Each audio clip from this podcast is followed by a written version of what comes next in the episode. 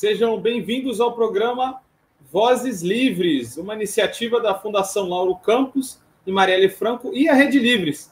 Esse programa vai ter como objetivo debater agroecologia e economia solidária, apresentar experiências e dar voz para quem já está gritando, anunciando uma outra economia possível.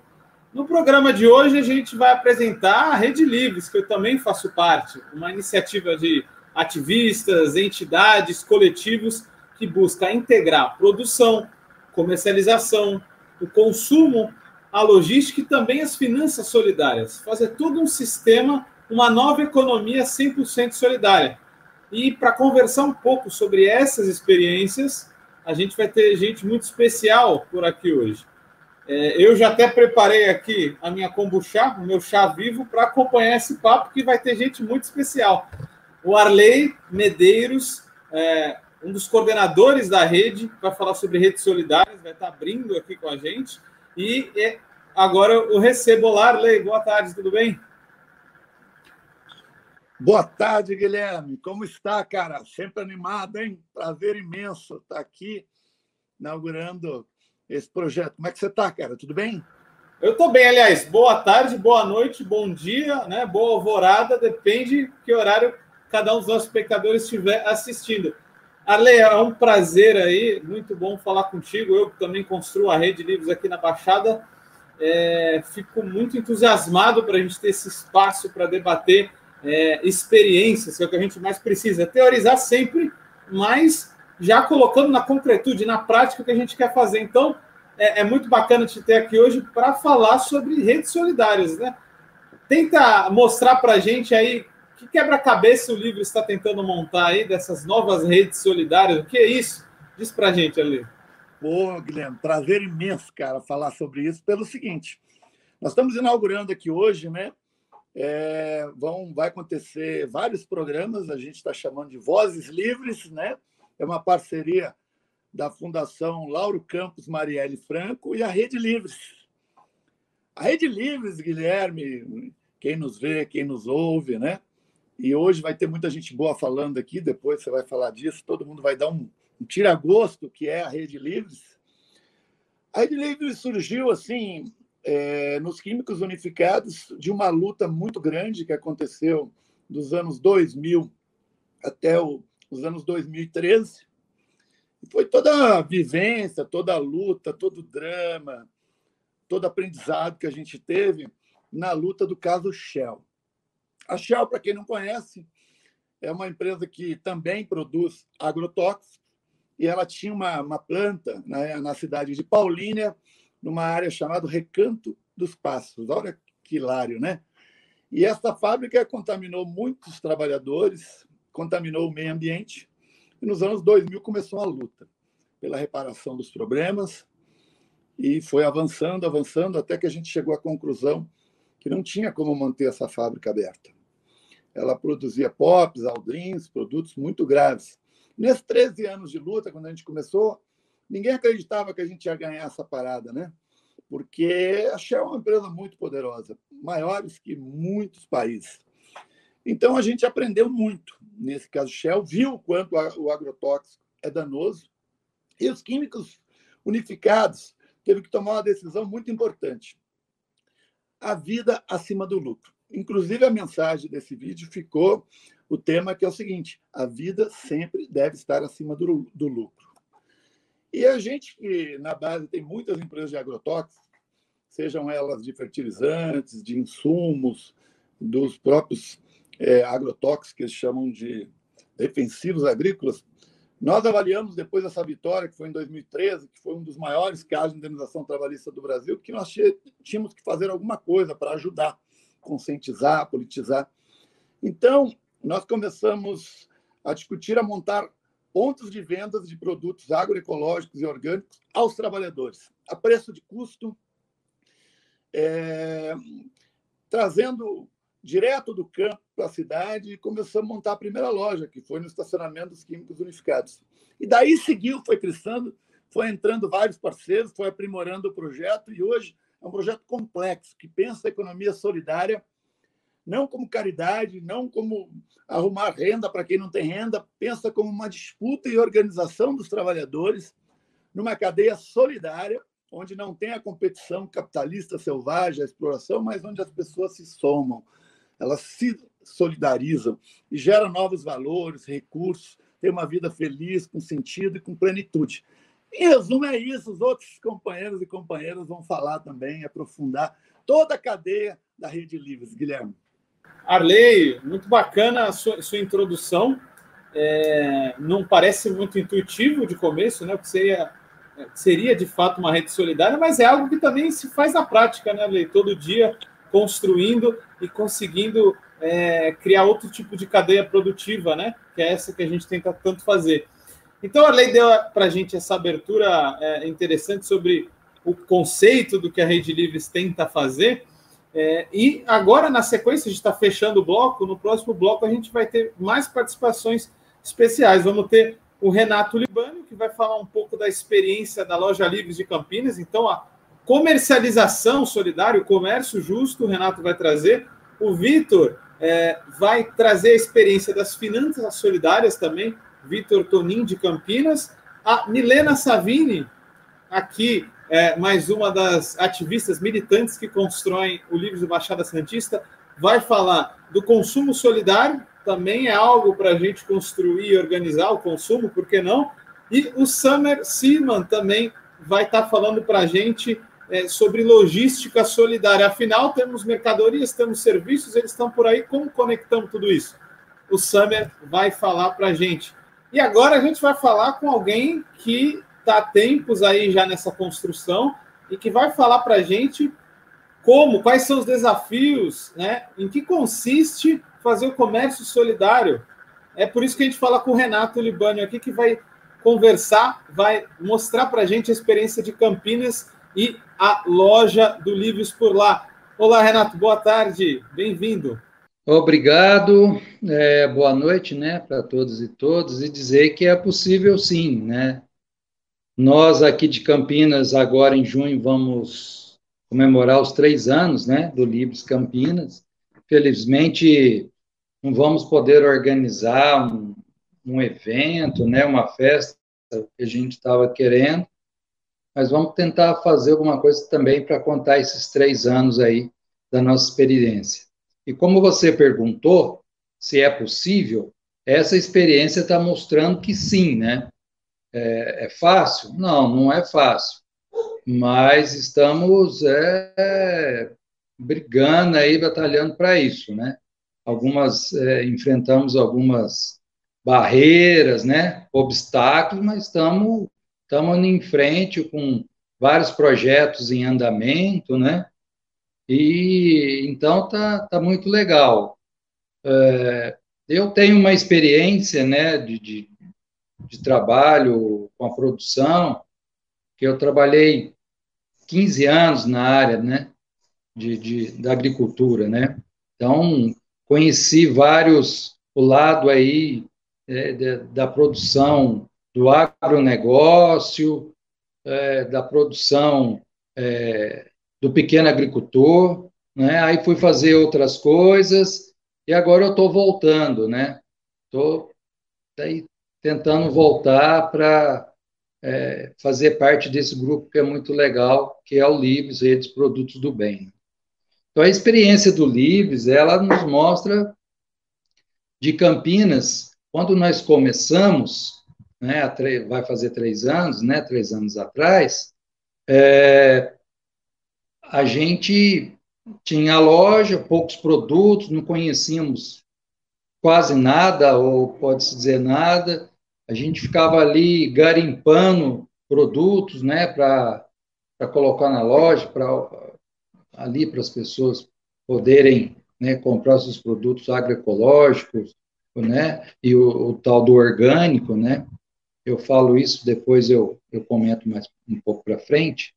E então foi um aprendizado. A gente começou com uma feira, aí tivemos um, é, durou aí algum tempo, tivemos que dar uma parada, porque as pessoas que estavam indo na feira, os produtores, eles não estavam entendendo o que era o projeto. Então, é, porque é, essa coisa, aí voltando ao, ao, ao orgânico, né? Que é, é, quando a gente fala orgânico, aí a gente vai entender um pouco de que a gente tem que quebrar esse paradigma, né, do que é orgânico, porque aí é, as pessoas, tudo que é taxado de orgânico, é, nós tivemos, como eu falei, essa experiência na feira, de que o, o preço tem que ser duas, três vezes mais, né? E, e aí aquela coisa foi nos incomodando.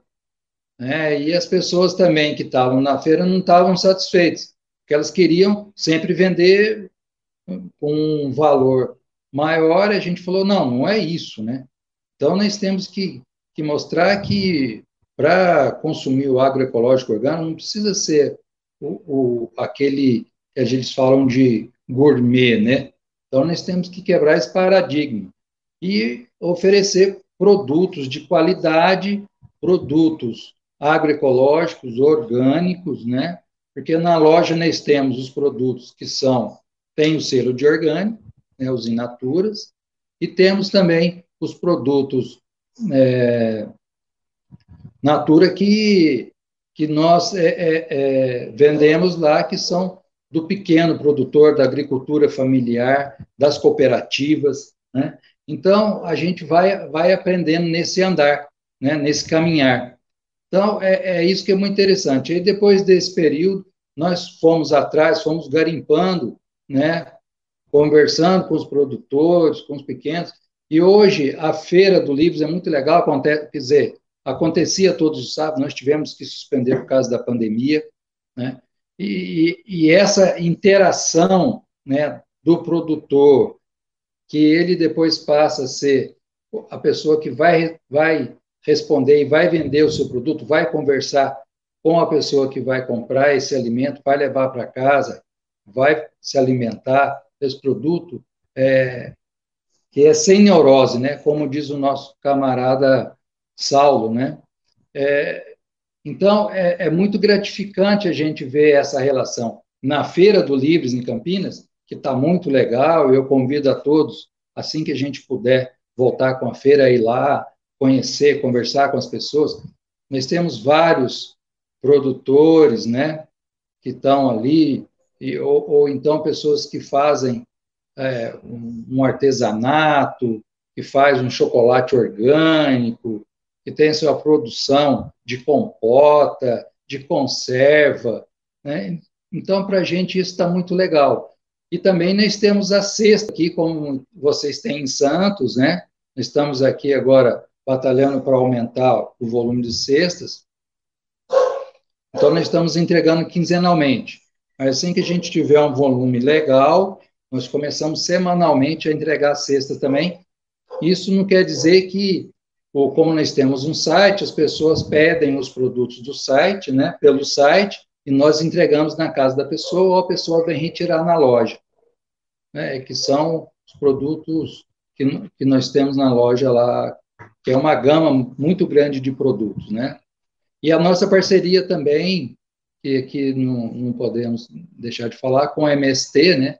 Temos lá produtos deles também, temos o arroz, né? O MST hoje é um dos maiores produtores, é um dos maiores, não, é o maior produtor de arroz da América Latina. Agora vamos entrar com feijão, né? Eu acho que também em Santos aí daria para vocês é, ver se tem interesse aí pelo feijão do MST, que é lá do Vale do Ribeiro. E então essa experiência está muito legal. E, e uma outra pegada que nós tivemos foi o Saulo, que é um camarada nosso, que é um cozinheiro, e, e nos dias de sábado, antes da pandemia, né, tudo é antes, é, ele fazia lá um, um, alimento, né? Cozinhava um prato, sempre era vegetariano, vegano, né? Lá nós não, não, não comercializamos proteína animal. E, e, lá nós temos um espaço, né? Que é um estacionamento cedido pelos químicos. E no sábado, como não tem, né? Eles não trabalham de sábado, nós fazemos esse, fazemos esse almoço. E ali as pessoas se alimentavam, compravam, a gente trocava as ideias, conversávamos sobre a produção, sobre o produtor, né, sobre o alimento que, que a pessoa está comprando ali e levando para casa. Então, é uma experiência muito agradável, muito, muito legal, é uma coisa que recompensa. Né? Sei, é, era uma coisa assim, eu particularmente é, posso dizer, e tem outras, né, o Edmar está lá, a Rô, tem o Fugita. Dia de sábado é, é, era incrível, assim, você levanta, eu pelo menos saio de casa no sábado sabendo que a gente vai poder trocar né, as informações com os produtores, com os consumidores. E também a gente tinha lá uma parte cultural, sempre tinha alguém tocando, cantando, né? Tinha. É... Então, é, é isso para a gente é muito legal. Ô, Saía de lá, tomava cerveja com a galera, conversava, tomava uma, né? Isso aí também é importante, faz parte né? As nossas cervejas orgânicas que estão lá, as cachaças do MST estão lá, sempre tomava uma. Então esse esse esse projeto está muito legal, muito bacana. E Ô, Renato, vem cá, agora, agora tem uma. É, é, é, além desse senso de comunidade, eu queria voltar num ponto que você, que você falou que eu acho muito interessante porque muito se fala da economia solidária e às vezes se coloca ela no campo da caridade ou de algo que não fosse uma disputa com o mercado, o livre mercado, esse mercado que livre que nos, na verdade nos aprisiona. Mas aí você falou, não, que dá para ser barato, dá para ser competitivo também, ainda é, vendendo orgânicos, comercializando orgânicos. Até vou falar para o pessoal que está assistindo uma referência interessante. Tem um livro muito bacana do Elefante que é Donos do Mercado. E lá ele fala é. como que os atravessadores, por exemplo, abocanham 80% às vezes do preço de gôndola dos produtos que estão lá que a gente vai comprar. Então, quer dizer, tem um atravessador aí chamado que começa com o nome mais ou menos que começa com B e acaba com Nasce, que ele leva 80% do preço de gôndola. Então, quer dizer, às vezes os supermercados ficam com 20%, sendo só um grande monstruário, né? Então, fica tudo na conta desse atravessador que espreme o agricultor, consigna o alimento muitas vezes, devolve o que estraga, o que não está no padrão, paga o quanto quiser nessas horas. Eu acredito que esteja nesse ponto da cadeia, principalmente o encarecimento dos alimentos, seja eles orgânicos, agroecológicos ou não. Renato, pela tua experiência, você acha que os preços que o livro chega é por aí, é desbancando esse atravessador e reorganizando a cadeia que, que se consegue ser competitivo com o dito livre mercado? É, sem dúvida. É, a experiência né, que mostra, quer dizer, o produtor lá, vamos pegar o exemplo, o senhor João, que tem uma horta, é, ela é rural, só que ela está dentro do urbano em Campinas, né? Essa é uma experiência muito legal, né, do senhor João lá do Itajaí. E, quer dizer, ele pega a sua produção, leva para feira, né, dia de sábado, e ele vende esse produto também mais barato, porque né, o, o, problema é, é, a logística, isso o, o Summer vai, vai poder falar mais, né? Que, que também é, encarece o produto. Quer dizer, o produtor tendo o seu espaço, né? Tendo o seu local onde ele, ele pode levar o seu produto orgânico, agroecológico, né? E não tendo atravessador, isso é, é, vai barateando cada vez mais, né? O produto. E quanto mais produtos você tem, né? Quanto mais uma produção maior, mais esse produto vai ser acessível para todo mundo. Então essa coisa de desbancar o atravessador é importantíssimo, né? Fazer a comercialização direta, né? Do produtor para o consumidor e, e esse espaço né, dos químicos, que é, é, é legal, está lá, a gente não, não cobra né, para os produtores ocuparem espaço para lá vender seus produtos. Então, é, isso é, é, é fato, né? É, dá para desbancar esses, esses caras, esses atravessadores que acabam ganhando em cima do produtor e em cima do, do consumidor final. Então, para a gente, é, é, é, esse aprendizado está sendo muito legal. Grande Renato, obrigado, Renato, pela sua contribuição. o Renato, na fala dele, a gente vê muito claramente porque os produtores começam a voltar às feiras. Não é por uma trivialidade nem por coincidência. Eles estão voltando às feiras porque eles precisam recuperar as faixas que perdem quando eles estão sendo atravessados pelas grandes redes. E esse papo todo tem a ver com organizar o consumo também. A gente falou, claro, de comércio solidário, é, o Renato nos contribuiu nesse sentido, e agora a gente vai falar de consumo solidário, por isso que eu vou chamar a Milena Savini de organização do consumo, de consumo coletivo. Muitas vezes a gente pensa que ah, eu paro de comer tal coisa e eu estou sendo revolucionário, mas isolado a gente não faz muita coisa. O que, que a Milena aí tem para falar para a gente sobre esse novo tipo de consumo e a experiência da Baixada Santista? Oi, pessoal, bom dia, boa tarde, boa noite a todas e todos. Eu sou a Milena Savini, sou coordenadora financeira do Livros Baixada Santista.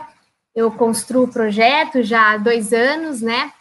E o que eu posso dizer é que é um projeto que tem um diálogo, né, é, muito direto com a agricultura familiar, com agroecologia, com economia solidária, com comércio justo, com o consumo consciente solidário, que é o que a gente vai conversar um pouquinho hoje. E, bom, eu acho que para a gente dar um pontapé nessa discussão sobre o consumo consciente, consumo solidário, a gente pode partir do princípio de que consumir é um ato político. E é um ato político, né? No sentido de que ele tem efeito socioeconômico em toda a cadeia, né? Desde a produção, logística, distribuição, até o consumidor final.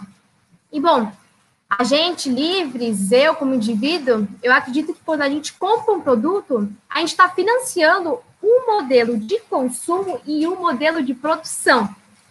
É, que hoje em dia, infelizmente, é esse que a gente vê por aí, né? Que é um, esse circuito não solidário, esse circuito de agrotóxicos, esse circuito de exploração, esse circuito de atravessadores, que é o que a gente, como livres, quer ultrapassar. E, bom, é, eu sempre digo, para que a gente se dá conta disso, se a gente realmente é um consumidor consciente, solidário, tem algum tem um exercício, né, algumas perguntas básicas que a gente pode se fazer, que são: você sabe de onde vem o seu alimento? Você sabe quem produz o seu alimento? Você sabe em que condições seu alimento foi produzido? Você sabe em que condições a família que produziu o seu alimento estava? E, bom, os nossos maiores desafios, né, é conscientizar e responsabilizar o consumidor, né? E a gente do Livres, a gente tenta fazer isso de uma forma muito didática, que é através de um grupo de consumo, né? Que hoje em dia já abrange 170 famílias. É, o nascimento do projeto, né, o nascimento do Livres, vem com duas grandes preocupações que a gente sempre leva com a gente, né? Que é o primeiro, como a gente garante que o produtor é, tenha uma maior segurança econômica, tenha uma maior é, renda, né, uma estabilidade de renda, mas que do outro lado o consumidor também possa usufruir de algum benefício, né? Que tenha um acesso a um alimento mais saudável, um alimento mais barato, ao alimento orgânico, né? E não a esses que são jogados aí nos mercados convencionais. E para que isso pudesse acontecer, a gente fez justamente o contrário do que as grandes redes, os grandes mercados fazem com a gente, né? Que é esse, esse vigiar, esse roubo, né? Acho que a gente pode chamar de roubo de informações que se dá através do nosso CPF, no momento que a pessoa que está no caixa do mercado pede, ou no momento que a gente baixa um aplicativo, né, para a gente conseguir algum benefício, alguma vantagem na hora de comprar um produto no mercado. Então, a gente, como livres, conscientemente, junto com esses consumidores, a gente mapeou o consumo deles para que, junto com os produtores, a gente conseguisse fazer um planejamento democrático da roça, né? É, tornar mais acessível os alimentos, dando essa segurança econômica para os produtores e tirando de cena os atravessadores, né? Que é como o Guilherme comentou, é, conseguem ficar em torno de 30% para mais de todo o, o, a renda, o dinheiro que é circulado nessas cadeias. E já para ser mais direta, né, como que isso funciona na prática? Como isso funcionou para a gente aqui do Livres Baixada Santista? No primeiro momento, a gente mapeou o perfil dos consumidores. É, a cada grupo de consumo, a gente faz esse mapeio, a gente pergunta para eles o que, que eles gostariam de consumir, a gente leva essas informações para os produtores, né? E junto com a gente, junto com eles, né, nós, os produtores, os consumidores, a gente passa essas informações para que o produtor consiga ter esse preparo, né? Para que ele consiga saber quanto que ele vai conseguir, vai ter que comprar de insumo, de semente, quanto ele vai ter que gastar em logística, e com isso ele consegue ter é, maior noção é, dos gastos e baratear os alimentos para que a comunidade possa ter um acesso a, aos alimentos, né? De uma forma, enfim, é, um valor mais barato do que a gente vê por aí. E, bom, Milena, Milena, posso fazer uma pergunta nesse sentido, inclusive? Você fala de impactos positivos, né, na questão da renda, na questão da distribuição de renda, mas eu, como faço parte da iniciativa também, poderia dizer que isso também é, impacta na mentalidade do consumidor né, e do consumo. Se a gente for pensar na diversidade dos alimentos que o mercado impõe, ela é cada vez menor. Né? Aí eu acho que a gente tem uma, uma lembrança que é muito forte, que é quando a gente trouxe pela primeira vez o milho colorido para ser hum. comercializado dentro do Livres. E as pessoas ficaram, nossa, mas existe isso? Sim, existe, e não existe mais porque o mercado cada vez mais privatiza as sementes. O milho que a gente conhece é o amarelo, porque ele tem que ser daquele jeito, transgênico, com agrotóxico e cada vez mais lucrativo. É, dá para dizer também que esse tipo de consumo dá ganhos de diversidade? Quais são as experiências que a gente tem aí dentro do consumo do Livres que trazem esse tipo de diversidade, esse impacto positivo nas cadeias é, de consumo? Com certeza, né? A gente pode começar falando do Breno, que apresentou um dos produtores nossos, né, um dos, um dos primeiros produtores que esteve com a gente no Livres, que me apresentou num primeiro momento, quando eu e o Guilherme, a gente foi nas feiras conversar com eles, conhecer, né, como que era o funcionamento de uma feira, que eu, Milena, sabia só é, como consumidora, né, não como a parte de trás, como, enfim, toda a cadeia que tem por trás, e como eles apresentam para a gente alimentos que eu nunca vi no mercado, né? Ora Pronobis, que é uma punk rica em proteína, peixinho, que também é o queridinho dos veganos, maracubio, que é uma fruta afrodisíaca, que a gente, enfim, vê o pessoal de idade procurando. Então, é muito bacana, né? E a gente, no momento que a gente pensa no projeto e que a gente pensou na figuração, né, de como ia se dar essa venda dessa cesta de alimentos, tem um, um ponto muito bacana que eu acho legal, legal eu pontuar aqui, que são os variáveis, né? É, o consumidor tem a sua cota, que ela é, é dividida, né, no consumo fixo, que é o que ela escolhe exatamente o que ela vai consumir, isso gera um valor, e a gente encaixa a pessoa numa cota sempre arredondando para valores inteiros, né? 50, 55. Então, entre esse consumo fixo e essa cota, existe uma pequena margem que a gente chama de variável. E semanalmente ou quinzenalmente, de acordo com a cesta da pessoa, a gente lança uma lista de produtos que os produtores nos enviam e que geralmente está recheada desses alimentos que as pessoas não se atreveriam a consumir se não tivessem essa margem dentro da cesta, né? Então, é muito bacana como a gente vê as pessoas é, ficando surpresas, né? Caramba, gostei do peixinho, a gente comeu ele frito, que maravilha, ou consumiu alguma fruta que nunca tinha consumido. Então, é muito bacana. A gente só tem coisas boas a dizer sobre isso. Helena, muito bacana. Foi assim também que a gente conheceu a batata doce branca, a batata doce branca com polpa roxa, a batata roxa com polpa branca, a batata laranja, a batata rosada com polpa roxa e por aí vai. E a gente às vezes pensa na batata com a batata inglesa, não, mas foram os ingleses, né? A batata inglesa. Na verdade, a batata, para quem não sabe, é um alimento andino, é latino-americano, né? Eles tinham que pagar royalties, inclusive, pela batata que eles chamam de inglesa. Mas, Milena, é, além de, de, de dar esses ganhos de diversidade, né? nos sabores, né? A gente tem que falar. Uma vida no capitalismo, no livre mercado, é uma vida com, pouco, com poucos sabores. A gente conheceu vários outros sabores com essa diversidade de alimentos. Mas diz para a gente também quais foram os impactos positivos, quais foram é, os resultados e os números aí da experiência de consumo do Livres Baixada Santista para a gente fechar essa parte. Bom, gente, esse compromisso né, dos consumidores com os produtores dá um ótimo resultado, a gente pode ver aqui no Livres Baixada Santista, né? Hoje em dia, o Livres gera renda para é, mais ou menos 15 trabalhadores, gera renda para uma média de 15 famílias, é, produtores, né? A gente atinge diretamente 170 famílias, se a gente for multiplicar aí pelo número médio de pessoas dentro de uma família, dá quase mil pessoas. E, bom, eu acho que é isso, né? Os grupos de consumo têm um grande caráter educativo, né? Porque os consumidores trocam informações, trocam receitas, é, dizem o que, que, vão fazer com os alimentos, jogam mensagens nos grupos, conhecem os produtores, infelizmente hoje em dia não mais pessoalmente, né, através de fotos, mas quem sabe depois dessa pandemia a gente não consegue fazer aí uma super visita na roça para eles.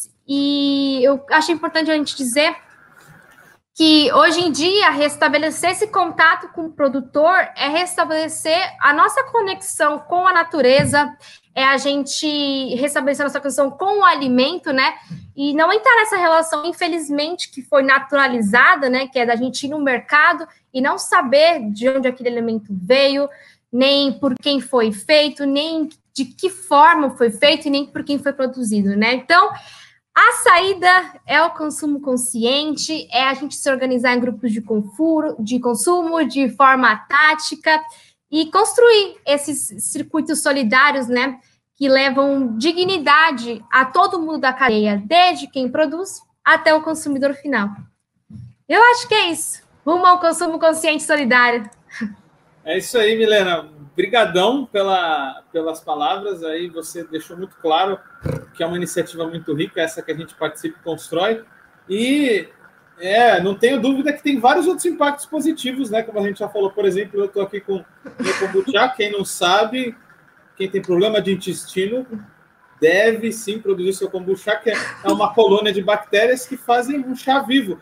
E essa é uma rede solidária que tem dentro da rede solidária do Livros. Foi um agricultor que nos presenteou. A gente tem, por exemplo, biofertilizante. As centenas de pessoas envolvidas no Livres, de, da Baixada Santista, produzem em suas composteiras biofertilizante e redistribuem para deixar as plantinhas bem nutridas né, do Livres. Mas, mas, mas, mas, nada é só coisa positiva. E agora eu vou até ligar aqui a nossa próxima discussão. Para eu fazer o meu chá, precisei comprar açúcar. E esse açúcar eu fui no mercado e eu comprei com cartão. Esse cartão tinha uma bandeira e essa bandeira me tirou, aliás, tirou de quem vendia uma porcentagem de grana, que é o que acontece toda vez que alguém compra no Livres por cartão. Aí eu vou chamar o nosso amigo Vitor Tonin, Campinas, militante das finanças solidárias, vai explicar para gente. Toda vez que eu compro açúcar mascavo, com, com Visa, com a Mastercard. O que está acontecendo, cara? Podia ser mais barata essa transação? Quem está tá ganhando com isso tudo? Diz para a gente como o meu kombucha pode ficar mais solidário ainda, Vitão. Pois é, Guilherme. Boa noite, boa tarde, bom dia, enfim, para todo mundo que está nos assistindo. É, a gente partiu da experiência, como o Renato começou falando, a Milena, partindo da experiência que a gente teve no Livres, a gente percebeu que o Livres conseguiu fazer, acho que o mais difícil, né? Aproximar o produtor que a gente dificilmente vê com os consumidores que estão espalhados pela cidade. Só que na hora de, de pagar, é, aparecem mais três atravessadores. Então a gente tem na hora do pagamento a bandeira do cartão, tem a maquininha e tem o, o, os bancos emissores, né? Do cartão, enfim. Então a gente conseguiu fazer o mais difícil, que foi encurtar a distância entre consumidor e produtor, mas na hora de uma simples transação entre moedas, a gente está refém de uma série de atravessadores. E se a gente parar para pensar, o sistema financeiro ele é por essência, né, por definição, um atravessador, um intermediador. O papel dele é fazer intermediação, seja intermediação de pagamentos, como eu acabei de citar, seja intermediação de recursos, de poupança, que, que muitas vezes está espalhada na mão do público para determinados projetos de investimento, de consumo, etc. Né? Então, o, o, sistema financeiro ele é por definição um atravessador, um atravessador inclusive necessário, né? para conseguir fazer essa canalização de recursos e para conseguir integrar sistemas de pagamentos. O problema é que esse atravessador está se tornando o grande ganhador do, do sistema, né? A gente, no Brasil, principalmente, ele vem se tornando o principal, o principal, a principal forma de apropriação de riqueza.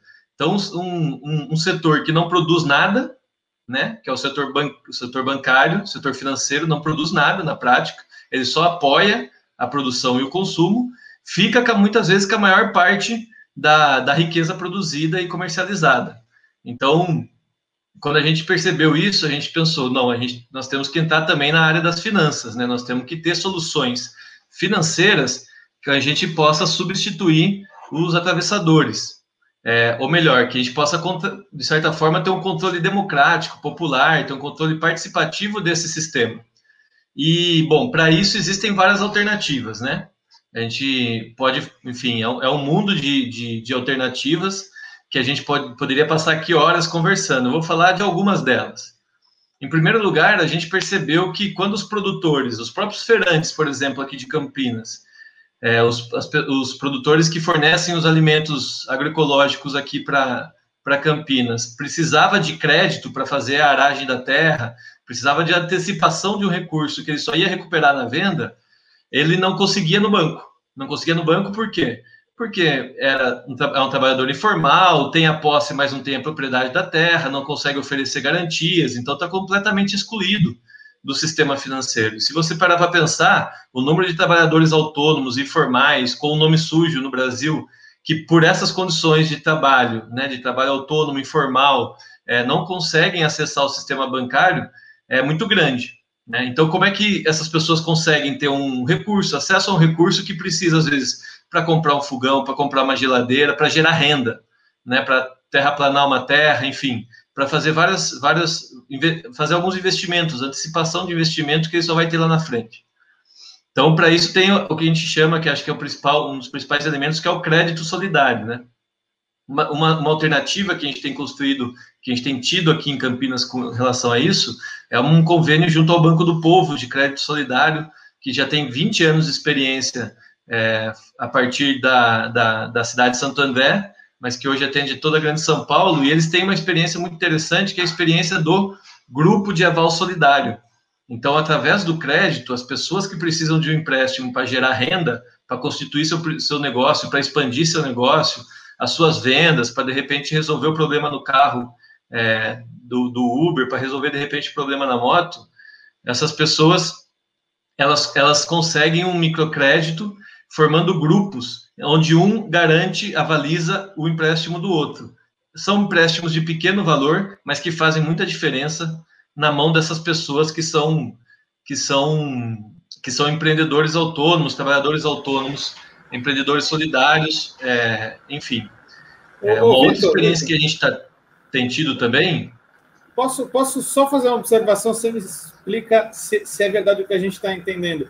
Sobre a questão do crédito do Banco do Povo, são as próprias relações de reciprocidade, de solidariedade e de cobrança também, que fazem esse crédito voltar para a instituição que emprestou e esse banco tem um alto índice de adimplência, ou seja, ele ter pouca gente que não paga para ele. Então, é uma experiência de antropologia econômica, as pessoas entre si se organizando, se cobrando, mas tendo solidariedade entre si, isso que garante acesso a esse crédito, a, a funcionar assim? Exatamente, Guilherme. É, é, é, a riqueza desse processo, quando a gente começa a pensar politicamente o crédito, permite a gente avançar muito, porque hoje a gente tem uma lógica em que as pessoas sabem que estão sendo super exploradas pelo, pelos, pelo banco com juros muito altos. Então, se elas ficarem devendo para o banco é, e não, te, não se preocupam tanto? A não ser que tenha uma garantia que seja um risco para ela perder, se ela não tiver nada é, avali, avalizado, é, fica com o nome sujo no Serasa, depois resolve, quando tiver tempo.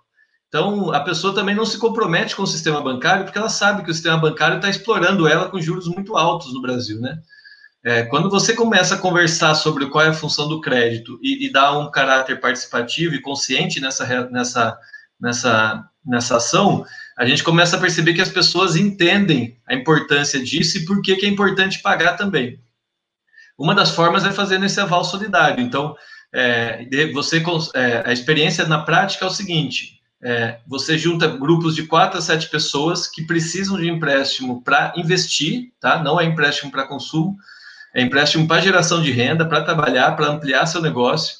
É, dessas quatro a sete pessoas, metade pode ter nome sujo, pode ter restrição cadastral. É, a outra metade não. É, cada um pega o seu empréstimo no valor que precisou e que foi possível realizar, e só que elas pagam o boleto em conjunto.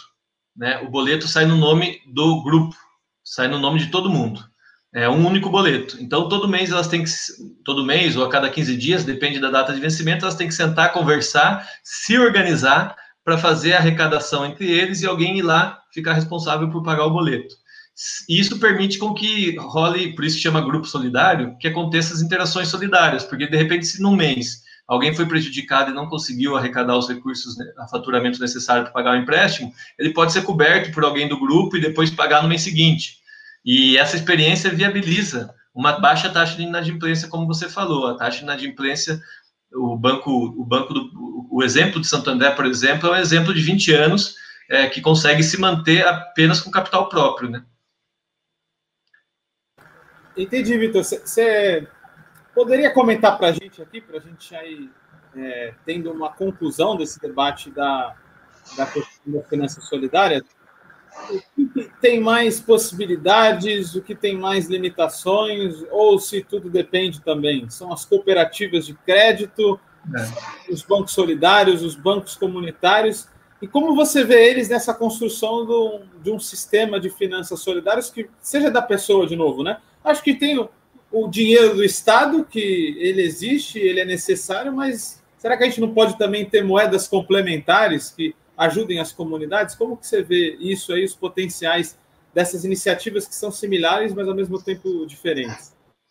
Perfeito, Guilherme. É, como você falou, a gente precisa pensar num sistema de finanças solidárias, né? Não há, não há uma única alternativa, uma única instituição, uma única experiência que seja é, que resolva todas as nossas necessidades financeiras hoje. Então, eu falei um pouco do microcrédito solidário, principalmente focando numa ONG de microcrédito, que é o Banco do Povo de Crédito Solidário de Santander, mas a gente tem também várias outras experiências, né? Então, que se articulam com essa. É, por quê? Por que, a gente precisa de outras experiências? Vamos pegar, porque no caso de uma ONG de microcrédito, a única coisa que ela faz é empréstimo. Então, se você precisar abrir uma conta corrente, se você precisar abrir uma conta poupança, se você precisar fazer um investimento, enfim, se você quiser fazer outras, é, outros produtos financeiros, você não encontra nessa ONG, né? É, então, aí você, por exemplo, poderia encontrar onde? Um sistema mais completo. É, nas cooperativas de crédito, que já tem uma tradição longa no Brasil e que precisam voltar a focalizar, a focar numa, numa experiência de crédito solidário. Então, as cooperativas de crédito, a gente está tendo uma experiência maravilhosa com a Cressol, de implantar a Cressol, né, que é uma, que é uma central de cooperativas de crédito solidário, e, e nas cooperativas de crédito a gente consegue ter acesso aí sim a todos os produtos financeiros que tem num banco convencional, porque é, a única alternativa aos bancos convencionais aceito pelo Banco Central é, são as cooperativas de crédito. Né? O Banco Central trabalha com dois tipos de instituições financeiras, os bancos comerciais e, os, e, os, e as cooperativas de crédito, por varejo, né? Então, a cooperativa de crédito já tem uma capacidade muito mais é, abrangente de acessar serviços, mas ao mesmo tempo ela também é mais engessada, porque ela tem uma série de, de fiscalizações, de regras, porque está sob comando do Banco Central, sob guarda-chuva, sobre a fiscalização do Banco Central, então ela tem que cumprir uma série de coisas que não permitem. E tem uma terceira experiência, que daí vai numa outra linha, que me parece muito importante, que é a experiência do, dos bancos comunitários. Porque a experiência dos bancos comunitários com uma criação de uma moeda social, né, que começou lá no final dos anos 90, em Palmas, e veio se expandindo, hoje são mais de 100 bancos comunitários no Brasil inteiro, é, ela permite a gente criar uma moeda, uma moeda social para girar na nossa própria comunidade. Qual que é a discussão? A discussão é que muitas vezes o problema não é que numa, numa determinada comunidade mais carente, mais pobre, numa periferia, o problema não é que falta dinheiro, o problema é que o dinheiro que circula em vez de circular lá dentro, circula para fora. Então, você criando uma moeda social limitada a uma comunidade na sua circulação, é, claro, respeitando a, a, convertibilidade, a conversibilidade para o real, É, mas você criando uma moeda própria, você cria, faz com que o excedente fique girando dentro dessa mesma comunidade. E o, a experiência dos bancos comunitários é magnífica porque ela surpreendeu todo mundo. É, a rede criou uma rede brasileira de bancos comunitários que criou um, um, próprio aplicativo de pagamento, se digitalizou, criou uma moeda social eletrônica que pode ser usada em qualquer parte do país e, e que também pode ser usada para políticas públicas municipais, como é o caso das experiências de Maricá, da cidade de Maricá e de outras cidades. Então, enfim, como eu disse no começo, essa área de sistema, essa área de pensar finanças solidárias, teria também para falar fundos rotativos solidários. A gente pode falar, por exemplo, de esquemas de vaquinha online, que não deixa de ser um, sistema de, de solidário de arrecadação. Enfim, teria muita coisa, vai ter muita, vai ter muita coisa para a gente discutir, porque hoje é só o, o nosso pontapé, né? Grande Vitor, cara, deixou muito mais claro, mas foi mais do campo de instigar, né? Tem um monte de coisa ainda para debater. Não tenha dúvida que a gente vai voltar com esse tema por aqui, porque as vozes livres muitas vezes são caladas por causa desse sistema financeiro aí, né, Vitor? Então, é, como dizia o Joaquim do Banco Palmas, ele sempre ele me falou mais de uma vez que se a gente não muda o sistema financeiro, toda a água continua desaguando no mar. Então é bom para a gente pensar. Então, no fundo, tem dois porquinhos. Toda vez que a gente usa o cartão, a gente está botando o dinheiro né, no porquinho dos atravessadores. Né? Está na hora de quebrar esse porquinho e colocar tudo nosso. Não tenha dúvida. Vitor, obrigado. Até a próxima. E agora a gente vai chamar um, uma pessoa que vai falar sobre outro problemaço dos circuitos solidários, né? é, no meio do caminho tinha uma pedra, tinha uma pedra no meio do caminho. Às vezes essa pedra vira uma montanha para a economia solidária, para os circuitos solidários, porque não tem logística. Então, a logística solidária, as conexões solidárias, as teias solidárias são essenciais para fazer com que a economia solidária vire uma alternativa de fato antissistêmica de porte cada vez maior. Então vai vir o Summer Simon aí, também da Rede Livres, para falar sobre essa questão. Como conectar quem está precisando de um bem, um valor de uso e quem está produzindo esse bem. Né? As distâncias no Brasil são tremendas, a gente sabe como é difícil as rodovias, as estradas, o custo tudo isso. Summer, tem espaço para uma logística solidária nisso tudo? Bem-vindo, meu rapaz. Olá, boa noite, boa noite Guilherme, boa noite a todos e a todas que nos assistem, boa noite, bom dia, boa tarde, né? Independente da hora que cada um esteja vendo. É, meus cumprimentos, minha saudação muito especial aos membros da Rede Livres, né? Que estão fazendo parte dessa construção, desse diálogo aqui, né? O Arley Medeiros, Renato Libânio, é, a Milena, o Vitor, é uma alegria muito grande fazer parte dessa construção e trazer aqui é, um diálogo, né, uma contribuição a esse debate. Né, o debate, a contribuição é, do desafio, que é um desafio fundamental né, da construção de redes, da construção de iniciativas de consumo consciente, da economia solidária, que é o desafio logístico. É um desafio que parte de algumas premissas estruturais é, bastante é, difíceis mesmo, né? São questões é, são dados da nossa realidade bastante profundo, né? Primeiro que a gente fala, constrói tudo isso a partir de um país como o Brasil, né? Que é um país de proporção, de proporções continentais, né? De, de muitas regionalidades, de muitas distâncias né? E também um país muito marcado pela lógica das especialidades, né? Numa região é, mais forte a produção do queijo, por exemplo, outra região é mais forte a produção é, do café e muitas vezes para você acessar um produto de qualidade, esse produto tem que é, percorrer longas distâncias. Né? Então, tudo isso está associado a um custo econômico, a um custo ambiental, né? e encarar, pensar o desafio da logística parte é, dessas, dessas premissas, dessas questões. Né?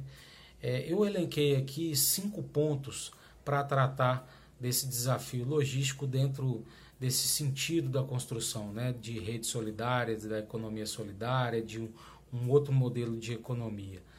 É, o primeiro dele é o desafio das redes, né? o desafio da formação de rede, do diálogo entre as redes.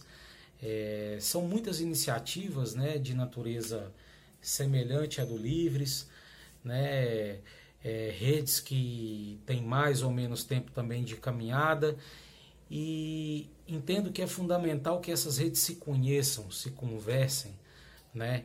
É muito comum, é, é da própria lógica, né? Que o Livres, por exemplo, vá é, é, tem uma especialidade de buscar produtos numa determinada região, né? Ou no sul de Minas, ou no sul da Bahia, é, e aí outras redes é, têm uma especialidade de buscar produtos em outras regiões, né? no sul do país, no, no Paraná, em Santa Catarina. E esse diálogo é fundamental, né? porque é, você pode com isso acessar aqueles produtos que a rede busca nas diferentes localidades, muitas vezes conectar, otimizar a logística que é feita, né? por exemplo, aperfeiçoar uma rota usar uma mesma logística, usar um mesmo caminhão que busca num lugar tal, ele pode passar no lugar, num outro lugar e, e, e com isso ter ganhos, né, em termos econômicos, em termos ambientais, é, para que os custos, né, cheguem menores é, para o consumidor final. Então acho que essa é uma dimensão muito importante. É, uma outra dela está numa dimensão do que a gente chama da entrega não explorada, que tem uma preocupação ecológica mais aguçada também. Né? Desse ponto de vista, tem uma experiência é, muito bem sucedida né, na Rede Livres, é, na, na Baixada Santista, né? que é a entrega feita pelos ecobikes, né? no, no, no contexto do comboio, do, dos, dos alimentos orgânicos, das cestas de orgânicas que são entregues né, para as famílias. É uma experiência que de um sentido de auto-organização desses ecobikes, né, que pegam todo o valor daquela entrega para eles, né, para o ganho deles. Portanto, eles não estão, o que é hoje muito comum nessas grandes plataformas é, de serviços, né, de entrega, é, eles não estão submetidos a elas, né, eles não estão entregando parte do seu trabalho, do seu ganho para elas, é, então essa é uma experiência um tanto importante, né, de se relatar e de se observar. Ela tem uma dimensão também ecológica, né, na medida em que ela é feita de bicicletas, né, ela não recorre aos combustíveis, né, que aos, aos poluentes, né, que são feitas, digamos, nessas entregas mais tradicionais, né, que muitas vezes não, não assumem esse tipo de preocupação. Então essa é uma dimensão é importante nesse desafio logístico pensar alternativas, né? alternativas que valorizem os trabalhadores que fazem essa entrega, né? que tenham preocupação, é, preocupações na dimensão ecológica também, e essa é uma dimensão importante de se pensar. Né? Um outro aspecto está é, tá no plano do que eu diria da organização. É, eu falava agora há pouco né, dessa questão das plataformas, das grandes plataformas, né, que no fim das contas são grandes negócios que pegam os trabalhadores de maneira no varejo, digamos, né, e exploram o trabalho deles. Né, pegam lá 20, 25%, 30% daquilo que o trabalhador entrega e, e fica para o ganho particular dessas grandes plataformas. E aí o desafio da organização passa pelo estímulo né, de que esses trabalhadores ou que organizações mais autônomas desses trabalhadores, e aí tem um exemplo na construção do Sindicato dos Trabalhadores Autônomos do Estado de São Paulo, que tem sido feita no âmbito da intersindical, é, tem sido pensado né, possibilidades de, por exemplo, lançar uma plataforma própria de, dos trabalhadores, dos sindicalizados ou dos associados, é, do, do, de trabalhadores que possam ter comunicação com o sindicato ou com, com a tecnologia por si só é, e possa que possa ser uma plataforma mais acessível, né, que pegue uma menor parte desse ganho desses trabalhadores simplesmente para gerir aquela tecnologia, gerir o trabalho que, que é necessário para que aquela entrega aconteça, né? Então é, esse é um desafio importante nessa, de pensar isso na dimensão da organização, né? Da auto-organização dos trabalhadores. A gente, a gente, fala muito, né? Na experiência da Rede Livres, é, da, do, do produtor, do consumidor final, né? Mas o trabalhador nesse meio, o trabalhador da entrega, ele existe, né? Ele existe e ele, na grande parte das vezes, está refém dessas grandes empresas. Então, pensar essa organização desses trabalhadores para que eles é, possam né, ter uma, uma medida de autogestão, né, de não exploração, é, é, é uma parte fundamental e uma parte que entrega esse debate do desafio logístico. É, uma outra dimensão está numa dimensão de um investimento próprio, né? Então, quando eu digo investimento próprio, a Rede Livres, por exemplo, em Campinas, é, logo no seu começo ela adquiriu um carro, é, plotou, né? Um carro bonito lá, uma, uma Fiorino, se eu não me engano, um modelo é, com um plotado bonito lá da Rede Livres. É, então, isso está numa dimensão mais convencional da coisa, digamos, né? É, mas é uma dimensão importante, né? Uma dimensão que dá autonomia é, para a rede, dá uma maior mobilidade, né? E é algo que que deve ser sempre pensado, né? E claro que isso também em comunicação com outras dimensões, né? Aí o Vitor está tratando é, da dimensão das finanças solidárias, do crédito solidário.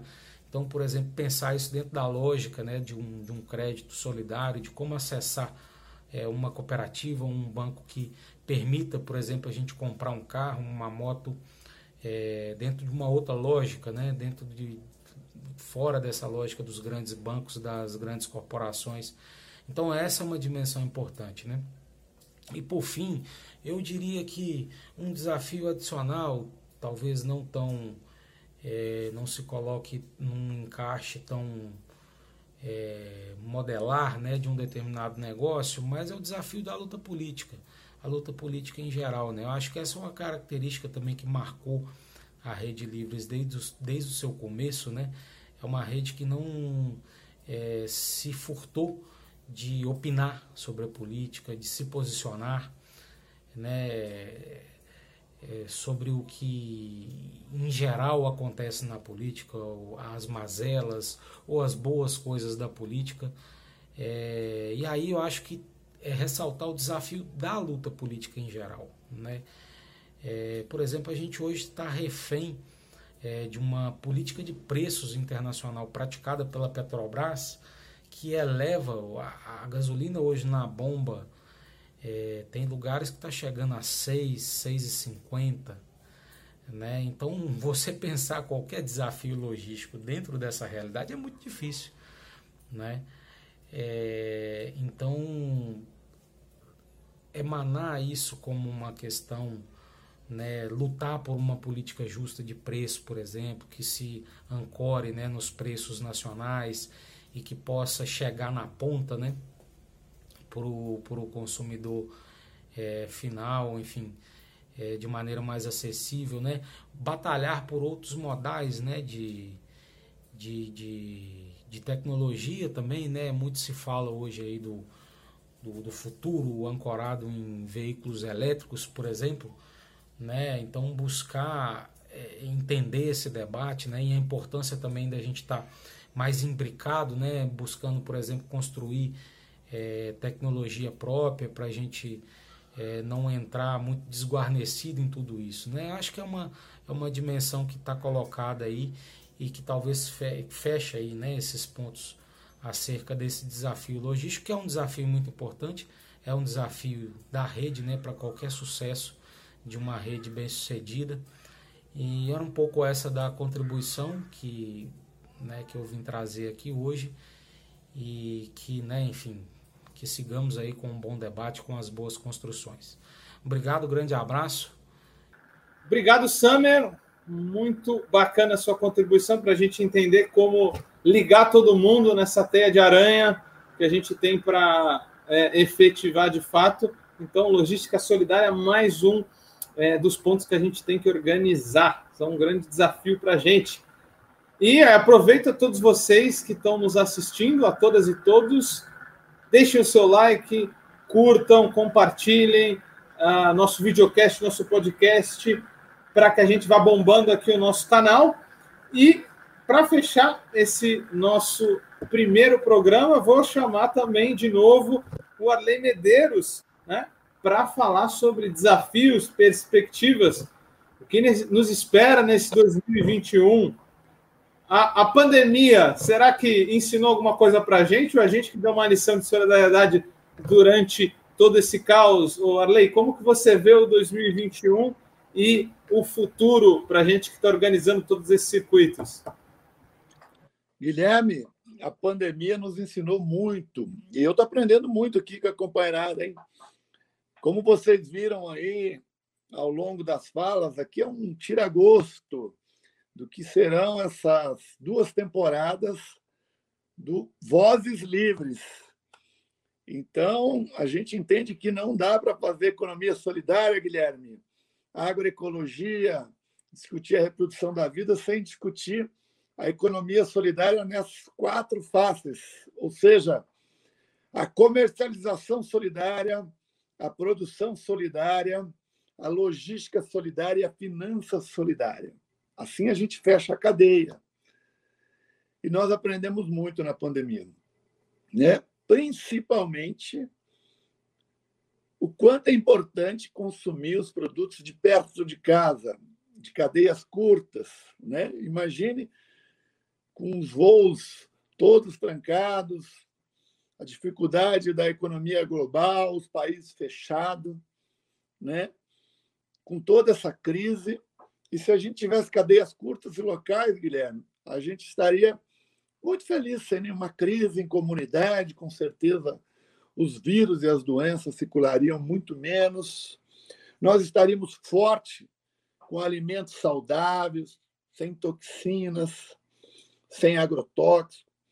Né? Eu estava conversando com um médico outro dia, disse o melhor remédio preventivo para a Covid é se alimentar bem, comer bem, ter uma vida de qualidade, não estar estressado, né? ter uma cabeça serena e tranquila. Isso é que a gente faz na agroecologia, no ecoturismo. E os nossos planos para 2021 são espetaculares. Né? Nós estamos num momento de crise muito difícil, uma conjunção de crises econômicas, financeiras, ambientais, política, em todos os sentidos. Uma crise de ataque aos direitos das pessoas. Então, essa parceria com a Fundação Lauro Campos, Marielle Franco, de discutir economia solidária, de fazer os programas, os cursos, de desenrolar o que é economia solidária e dar para ela uma cara de viabilidade econômica, poder gerar recursos, gerar renda, as pessoas poderem sobreviver dignamente e nas cadeias da classe trabalhadora, nos novos valores produzidos pelos homens e mulheres que têm consciência. Numa pegada, gente, que bebe, dialoga e conversa com o marxismo, numa pegada de uma perspectiva socialista, de superação da sociedade doentia, dessa sociedade neurótica capitalista. Então, nós queremos aprofundar em 2021 a construção do Livres, dos projetos que já tem na Baixada Santista, do projeto que começou agora em Porto Alegre, em São Paulo, no mercado municipal, no Livres Campinas, na economia de Francisco e Clara, que nós estamos discutindo junto, vários projetos, várias parcerias. Nós estamos discutindo os projetos de pomares urbanos, hortas urbanas. Estamos discutindo é, o turismo comunitário, o turismo ecológico, agregar valor nos produtores urbanos. Estamos discutindo como entrar na escala dos insumos, produzindo rações, processamento de sucos e polpas de plantas e frutos que são é, da época ali, mas a gente pode dar uma perenidade maior para esses produtos. Então, Guilherme, são muitos projetos. Efetivar a Cressol, o Banco do Povo, o Banco Comunitário, a nossa moeda social, o e-dinheiro, discutindo aí como é que a gente avança no, no aplicativo das EcoBike, experiência linda da Baixada Santista. Vocês aí também têm experiência na Eco Hora. Aqui, gente, a gente tem uma. não tem estratificação, aqui tem, tem solidariedade até na, na, na hora, né, Guilherme? Não é maravilhoso. Você é o doutor dessa experiência, fala para nós aí, cara. Mas, ó, é só otimismo, e você é otimista também, que está à frente de vários projetos. Me ajuda nesse otimismo de 2021. Pois é, Arley, é, acho que o que a gente tem é, é esperança otimista, não um otimismo bobo de achar que vai dar tudo certo, mas aquela esperança que faz a gente agir, né? Tem gente que teoriza a esperança, a gente deixou de teorizá-la, tem que voltar para colocar ela na nossa prática militante, né? E, eu acho que tem a ver com isso, criar espaços de resistência que virem alternativas, não só resistir, que ninguém aguenta resistir também, né? E como que a gente faz isso? Criando esses canais que a gente discutiu aqui hoje. E aí você já abriu outras pontas né, para a gente discutir. Turismo de base comunitária, né, o ecoturismo, é outra parte que a gente tem que discutir. A tecnologia solidária, que outro dia num debate você pontou muito bem. Alguns lugares os trabalhadores estão conquistando direitos contra a Uber, é verdade, mas o tempo deles não é deles. A taxa que eles vão ser remunerados não é deles, quem decide é a Uber é, como, quando e onde eles vão trabalhar, não são eles que decidem, mas é a Uber. Isso a gente só vai superar com a nossa tecnologia solidária. E é por isso que aqui a gente já está organizando também as ecobikes entregando de forma cooperada, porque dentro de tudo isso que a gente falou, tem é, acúmulo histórico da classe trabalhadora e a sua técnica. Isso é tecnologia solidária, não a deles. A Milena falou, eles estão nos mapeando quando a gente vai no supermercado. A cada clique nosso de um serviço supostamente de grátis que a gente vê aí na internet, a gente que está virando produto, estamos mapeado sob vigilância, uberizados. Eu acho que é com essa miríade aí de alternativas, esse monte de coisa que a gente está fazendo, que a gente vai encontrar o caminho. Então eu vejo com, com muito otimismo, esperançoso esse novo é, momento que a gente está vivendo e que a gente é, acelere, põe o pé no acelerador nas finanças solidárias, na tecnologia solidária e que discuta ela por aqui, Arley. Eu acho que, que o caminho é, como dizia né, aquele ditado, né, o caminho se faz caminhando, não adianta não caminhar, que não vai ter caminho nunca, não é? Guilherme, e mais, imagine, cara, nós temos um momento de crise, nós temos conosco uma intelectualidade que acumulou muito, nós temos todas as mazelas do capitalismo. Imagine nós organizados, sem exploração, sem a riqueza produzida ser acumulada pelo capitalista, a gente trabalhando de forma solidária, se apropriando da tecnologia, juntando o nosso conhecimento, sendo feliz, desalienando o nosso trabalho, a gente, meu, nós vamos ser muito felizes. Eu convido você a fazer esse desafio com livres. Na cadeia, você pode ser feliz fora de uma relação capitalista, dentro de uma relação solidária, produtiva, feliz, dando sentido à vida, dando valores. Ou seja, aqui o nosso otimismo é quando a gente tira a utopia do campo da utopia, transforma em realidade, dá resultados e a gente consegue fazer muito melhor que o capitalismo. Esse é o nosso sonho, porque aqui tem espaço para solidariedade, para o convívio, para a realização. Esse é o nosso sonho, é ir reproduzindo a vida. E em breve nós vamos estar discutindo a esfera da cultura, das artes, em todo sentido. Já tem nos nossos eventos, mas organizando cooperativa, como vocês vão fazer em Santos, né, Guilherme? Ah, gente, é tanta coisa. Assistam os programas, vai, vai, vai, assista os programas que vocês vão ver tudo isso. É, é, é isso aí. Enquanto a mente explode aí de todo mundo que está assistindo, com tanta coisa que a gente colocou por aqui. A gente vai fechando a lei. Obrigado pela sua contribuição. Eu acho que, em última, o que a gente está trilhando aqui é caminhos para a boa vida. Agroecologia, economia solidária. Como vai ser essa boa vida? Vai ser com mais tempo livre? Vai ser ruralizando a cidade? Vai ser tornando a economia mais solidária? Vai ser transformando a realidade. E é disso que a gente vai estar tá debatendo aqui em cada episódio. Então, peço de novo que você aí, nosso telespectador, telespectadora, nosso ouvinte, nosso ouvinta, nos curta, nos compartilhe aí, nos repercuta e espere o nosso próximo episódio que vai vir aí semana que vem. Então, vamos se encontrar aqui nesse mesmo bate-canal, esse eco-canal, toda semana. Então, até lá, saudações solidárias e até a vitória. Um abraço a todos e a todas.